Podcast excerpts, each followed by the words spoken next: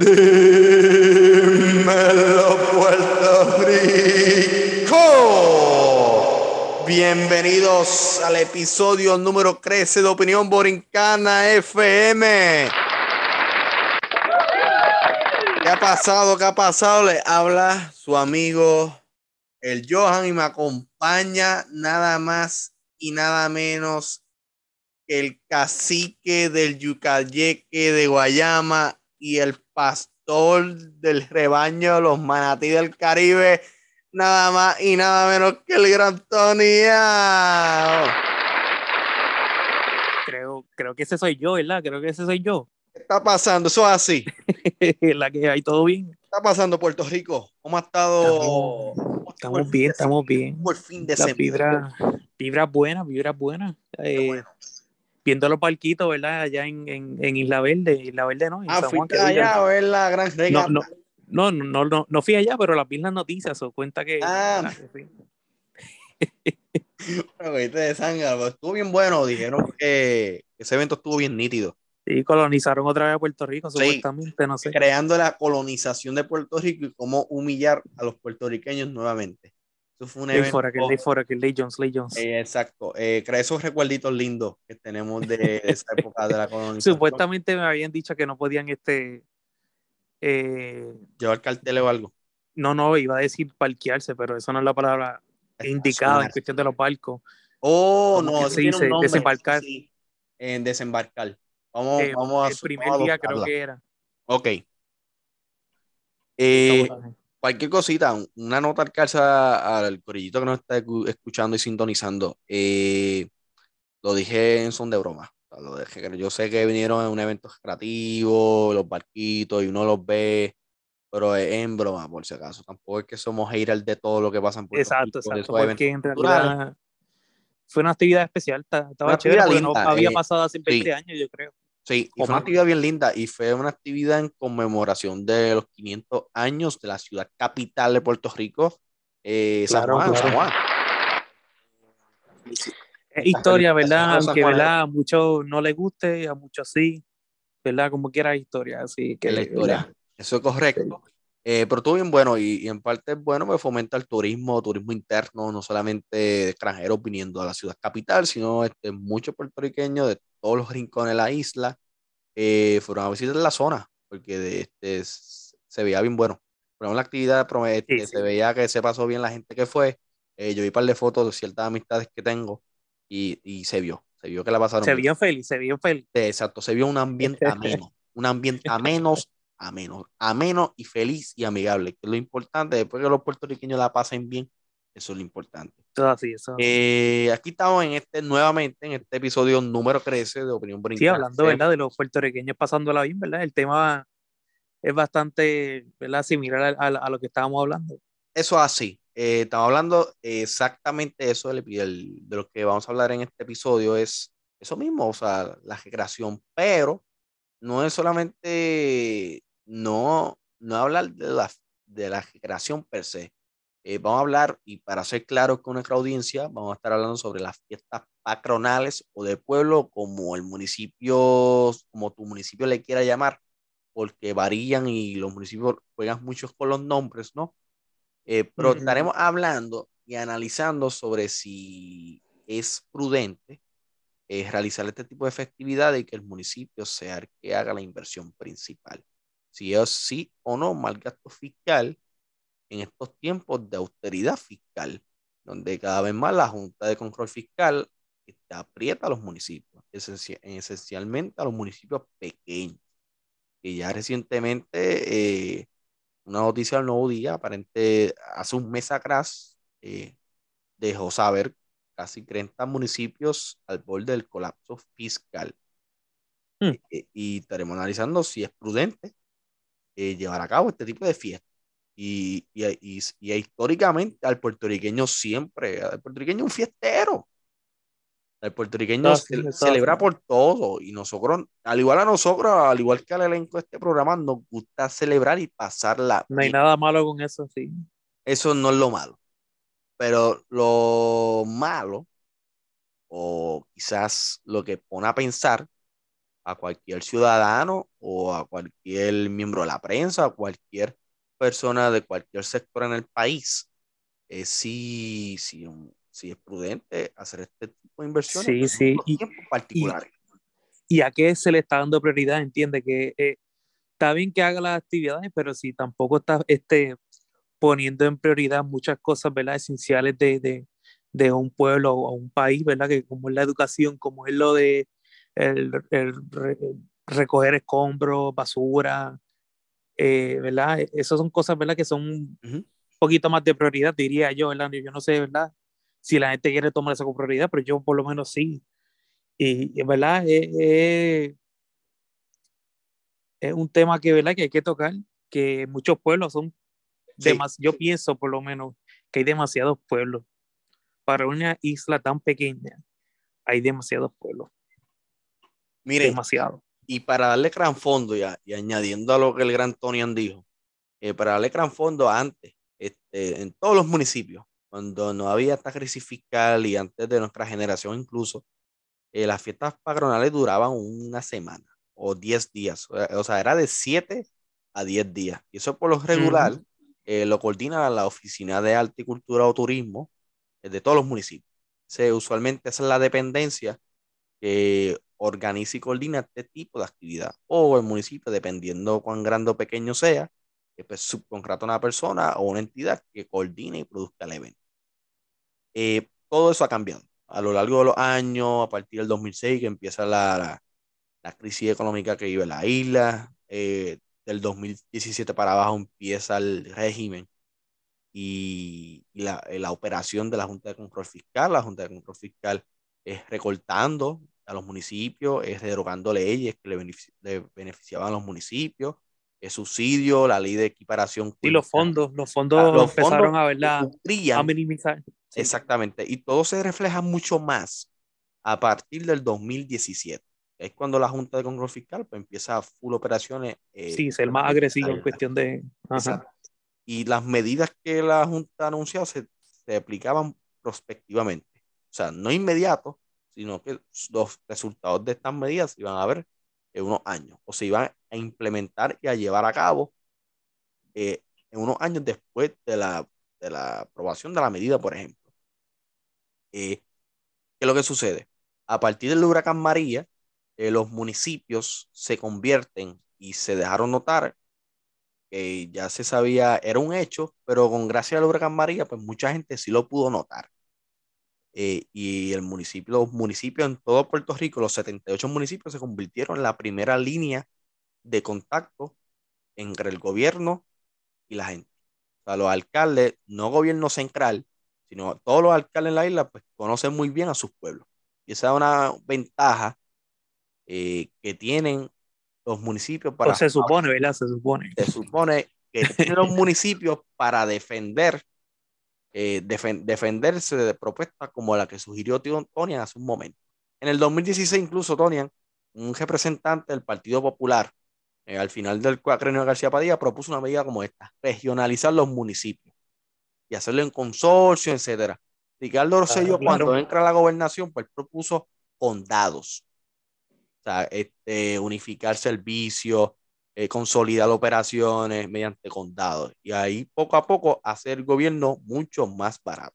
Sí, es mucho más fácil porque tú puedes unir un, tres contratos en uno y literalmente puedes poner, eh, ¿entiendes? Se puede negociar y el costo va a ser mucho más barato, va a ser mucho más fácil negociar. O sea, puedes buscar hasta con la misma compañía en vez de tres pueblos diferentes, con tres compañías diferentes que básicamente hacen lo mismo, pero con estrategias diferentes de, ¿verdad? De, de cuestión del, del, ¿verdad? De negotiation. Y realmente, si tuviese un pueblo, ¿verdad? Menos pueblo, el costo sería mucho menos en, real, en real, realmente. Y como quiera estarías teniendo la misma cantidad de, de, de impuestos llegando al gobierno, ¿entiendes? Estoy hablando desde el punto de vista del gobierno, ¿verdad? Que como quiera estarías cobrando, no importa, porque está, obviamente está lo del el tax municipal y el, el, el, el tax, este, el, el, que se paga todo el mundo también. que no estarían perdiendo el gobierno, o sea que es lo mismo, básicamente, pero te ahorran un poquito más y tienen ese, ¿verdad? Esa estrategia, como quien dice, en que pues, te enfocas en una compañía nada más y esa compañía pues estaría cobrando, ¿verdad? Lo que sería cubrir, ¿verdad? Qué sé yo, tres pueblos, pero en vez de tres pueblos, pues uno bien grande y ya, o sea, y el costo sería mucho menos, ¿entiendes? Miren, y hay economistas y muchos sectores que defienden este tipo de propuestas, pero hay algo que, que muchos no percatan, y yo lo traigo al análisis. O sea, los alcaldes tienen una fuerza de votos increíbles. O sea, y los, y los alcaldes han sido bien vocales y bien combativos a la hora de propuestas como esta. Por eso claro, no, le conviene. no les conviene. Y durante el cuacrenio de Ricardo Rosselló, eh, combatieron esa propuesta de los condados vehementemente. Los alcaldes, políticamente, los alcaldes son los que les buscan los votos a los legisladores de distrito y por acumulación. Y por eso el legislador, a la hora de tú votar por medidas como esta, siempre van no a, lo van a favorecer. No lo van a favorecer, o sea, van a favorecer la permanencia de los 78 municipios tal como está en el día de hoy.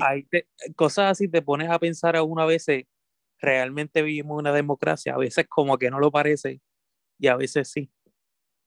Si te pones a pensar, ¿verdad? Un espejo, ya ahí no estamos llenos bien profundo. Y eso me encantó eso. La verdad, la verdad. le diste el toque bien hondo. Y ahí tú te das cuenta que para algunas cosas son, ¿verdad? Hay democracia y para, para otras cosas, ¿verdad? Que Exacto, el ser humano de por sí es todo su beneficio.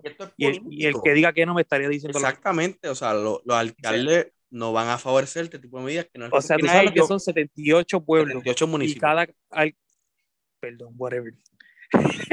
este y que cada uno esté cobrando ponle un mínimo de 4 mil.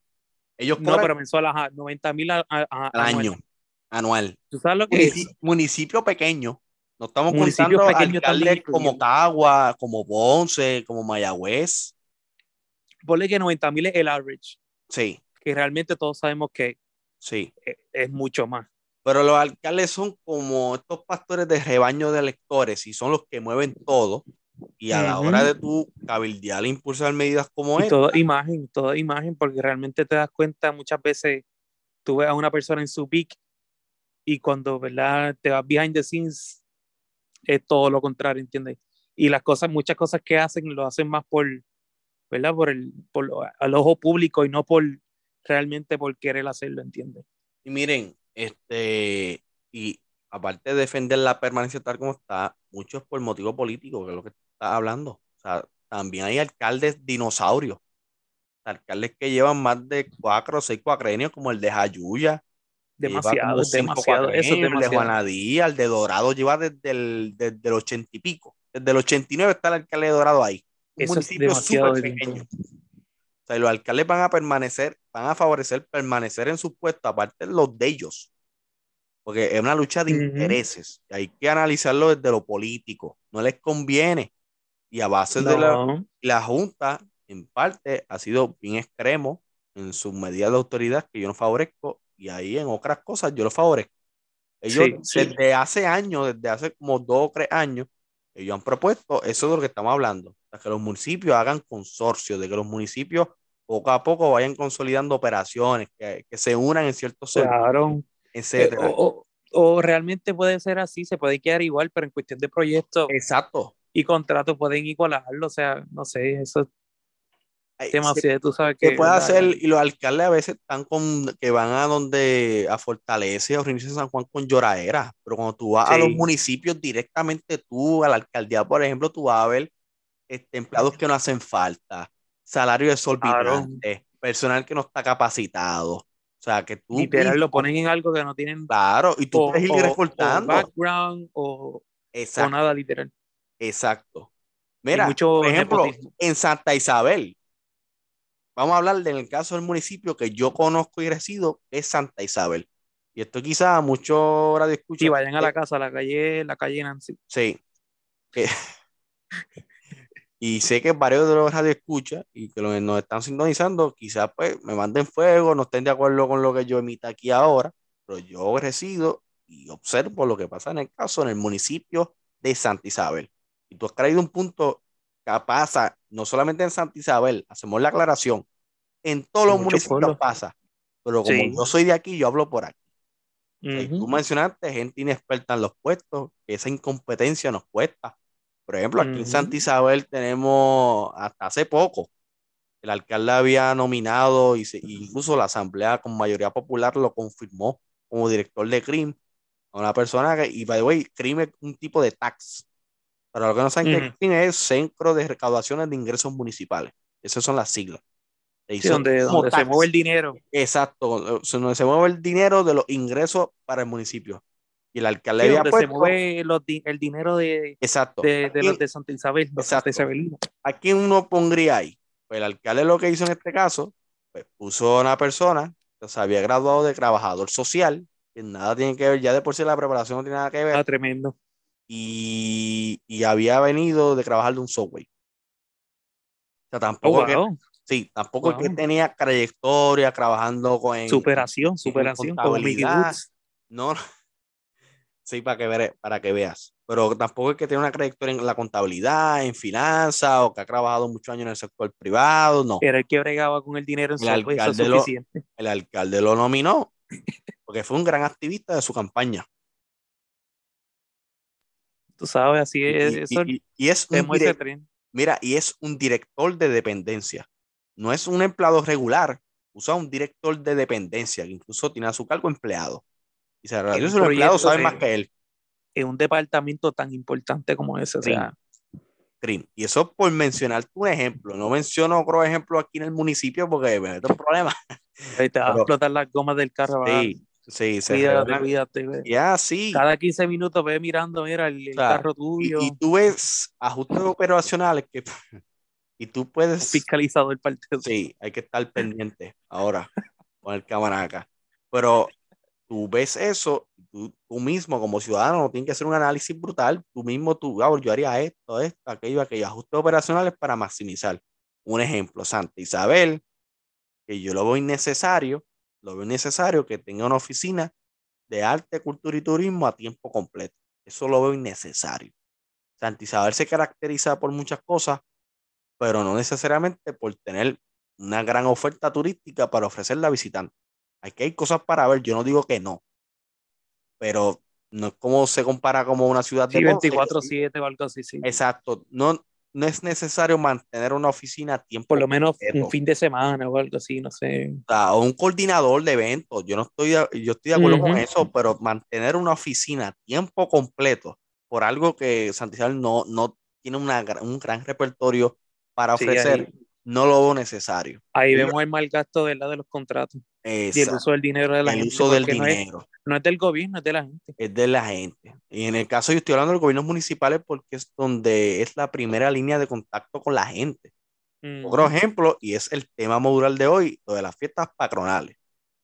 ¿Vieron, ¿Vieron cómo empezamos desde algo hasta llegar a lo de las fiestas? Sí, somos desmenuzando el tema completo. este, en el caso de las fiestas patronales, hay que hacerse el cuestionamiento de que, y no en Santa Isabel nada más, en varios municipios, por ejemplo en Guánica, que el municipio está cayendo en canto, y muchos municipios. Literal, literalmente. Sí, lamentable. Eh, sí, perdón, no me reí. En el caso de las fiestas patronales, uno debe hacerse el análisis como ciudadano de que, ¿quién financió esas fiestas? ¿Quién hizo la inversión principal? Hizo una fiesta en el caso de Santa Isabel. ¿Cuánto gastaron? Que sucedieron del 21 al 25 de julio, casi cinco días de fiesta. Y, uno pues se crea la sospecha o, o, la sospecha no, se cuestiona de cómo se financiaron estas fiestas. ¿Cómo? O sea, si el municipio hizo la aportación principal, cuando ahora los municipios están tratando de mantener el servicio de recogido de basura, o sea, y, no, y no, no, lo digo por hacer daño político a nadie, a ningún alcalde ni nada. Es para nosotros como ciudadanos hacernos el análisis si deben ser prioritarios este tipo de gastos. Y yo estoy de acuerdo que se hagan la fiesta, pero busquen otro método de financiarlas, no que el municipio invierta principalmente en eso. Cuando hay otros servicios que el municipio podría dar, o por lo menos otro evento más caritativo que una fiesta. O que sea de lucro también, este, entiende, libre ¿cómo se llama eso? Este, que sea como un, charity también, ¿entiendes? Claro, claro. Que el dinero que se haga ahí en, taquilla y boleto, pues una cantidad, no toda, pero una cantidad se vaya, ¿entiendes? Sí. En algo positivo, ¿entiendes? Aquí no nos oponemos que se hagan, es de que el método de financiación no recaiga principalmente en el municipio cuando estamos en plena austeridad fiscal. y, mucho, tuve muchos artistas que tú ni conoces, que nunca vas a conocer más en tu vida, y van a esos patronales y hacen su ingreso en patronales nada más, van en municipio en municipio nada más, y eso es lo que hacen en todo el año. Sí, y es duro casi una semana. Incluso yo le hice el cuestionamiento al alcalde en su post y yo no tuve respuesta. Yo no, claro que no me contestó. este, yo, vi yo vi comentarios haciendo apología y alabanza al alcalde por haber hecho la fiesta, que para mí parece, no, vuelvo y repito, no es malo. Pero yo hice un cuestionamiento eh, válido y no tuve respuesta. Incluso el director, Claro, porque en realidad esas fiestas patronales y todo eso, eso es bueno, ¿verdad? Para, claro, para, dice, para viene gente a comprar y eso, y, hay orgullo, el orgullo del pueblo, culturalmente. Y el turismo bueno. también, como quien dice. Claro. Y el sábado estaba súper lleno y me puse contento porque es mi pueblo. Orgullo santisabelino, pero ese tipo de, de cuestionamientos deben aclararlo y deben ser transparentes. Debe haber comunicación. O sea, no solamente comunicación para exaltar su figura o sus logros, sino debe haber comunicación para en todo. En, los gastos, es que eso en los gastos nacional. Eso, es público, el dinero de la público, gente. Es de la gente. Este, esa es la única crítica que hago hacia esa dirección. Y no solamente a la administración municipal de Santa Isabel, sino a todos los municipios que, ejecuten este tipo de prácticas y coordinen este tipo de eventos, háganlo igual. Eso un gran sector de su pueblo se los va a agradecer. Eh, y es lo prudente, correctamente. Pero no hagan la inversión principal en esa fiesta cuando estamos en, la lucha con esas medidas por la Junta Fiscal. Este, pero soy favorecedor de las buenas prácticas fiscales. Y estaremos pendientes de eso. Claro, claro. Eso es así, eso es así. Eh, Corillito, ya estamos llegando al final de nuestro programa de hoy. Eh, lamentablemente nuestro tercer host eh, y, y, maestro de las artes místicas de Cabo Rojo y el ganso de condado el gran Annie Adam no pudo estar con nosotros el día de hoy, por lo tanto, inunde su inbox reclamándole qué es lo que está pasando. Esa es la exhortación que, le hago a todos los seguidores del, programa. Muchas gracias eh, nuevamente por sintonizarnos, por escucharnos. Eh, estos programas nos los disfrutamos bastante. Claro, claro. Son conversaciones reales de pana. Que nuestro concepto era ese. a veces nos vamos hondo y bien profundo en las conversaciones, y quisimos compartirlo con ustedes. Ah, vamos a grabar esto para que la gente nos dé su, su, opinión. Su opinión, que es lo más importante. que de eso viene el nombre del programa de Opinión Borincana. O sea, nosotros siempre tratando de comentar lo último. Eh, me plaza anunciar que ya el episodio de 14 viene por ahí. que va a estar en producción la semana que viene. Por lo tanto, pendiente que vamos a hablar de un tema mucho más internacional. Hoy no fuimos local, pero la semana que viene nos vamos a ir internacional. Promete, promete el próximo promete, créanme que les va a encantar. Y por lo menos a la gente que le gustan los temas conspirativos y les aseguro que les va a gustar mucho. Bush hizo 9-11, más nada te eh, digo. Ya está, ya está, ya con eso fue un gancho. Porque no sé qué más quieren aparte de un gancho como ese para que vean el, la próxima semana. El teaser, gracias. Yo buscando la palabra en inglés. Eh, nada, mi saludo a, quiero mandarle un saludo especial a Wesley Aguirre, mi primo, eh, baloncelista, by the way. Saludito, saludito. Eh, un saludo cordial allá y a, la compañera. Este, le manda saludo a tu compañera, Wesley. Y nada, Tony, si quieres mandar un saludito especial o, hacer un comentario a confianza. un saludito a los oyentes, ¿verdad? Y que nos sigan apoyando. Eh, bien importante, ¿verdad? Que nos den saber su opinión. Eh, Súper importante también que nos digan qué quieren escuchar, qué quieren ver, cualquier sugerencia, ¿verdad? Que tengan. Eh, estamos, ¿verdad? Todo oído. Y nada, este, el próximo, próximo tema promete, promete. Créanme que sí, créanme que sí. Eh, nada, muchas gracias Puerto Rico, muchas gracias por sintonizarnos, siempre compartan nuestro contenido y todos los episodios de Opinión Borincana FM están disponibles en Spotify y en SoundCloud para que lo compartan con sus panas un día que estén en la orilla de la playa por la noche mirando las estrellas y quieren escuchar un podcast, escuchen Opinión Borincana FM. Si o en el tapón. Si están de camino en el tapón al trabajo, escuchen Opinión Borincana. O si tienen la coma vacía también. Si, está esperando una cita médica en la sala de espera, escucha Opinión Borincana FM. si estás esperando tu bebé que nazca, eso te tarda un par de horas. Exacto, escucha Opinión Borincana FM, Corillo. O sea, somos el, nuevo el nuevo equipo emergente, poderoso en el sector de los podcasts en Puerto Rico. Lo hacemos con mucho amor, Corillo, se los digo de corazón, con mucho entusiasmo. Y nada, Corillo, muchas gracias por todo. Y por favor, se me cuidan y que Dios los bendiga, Corillo.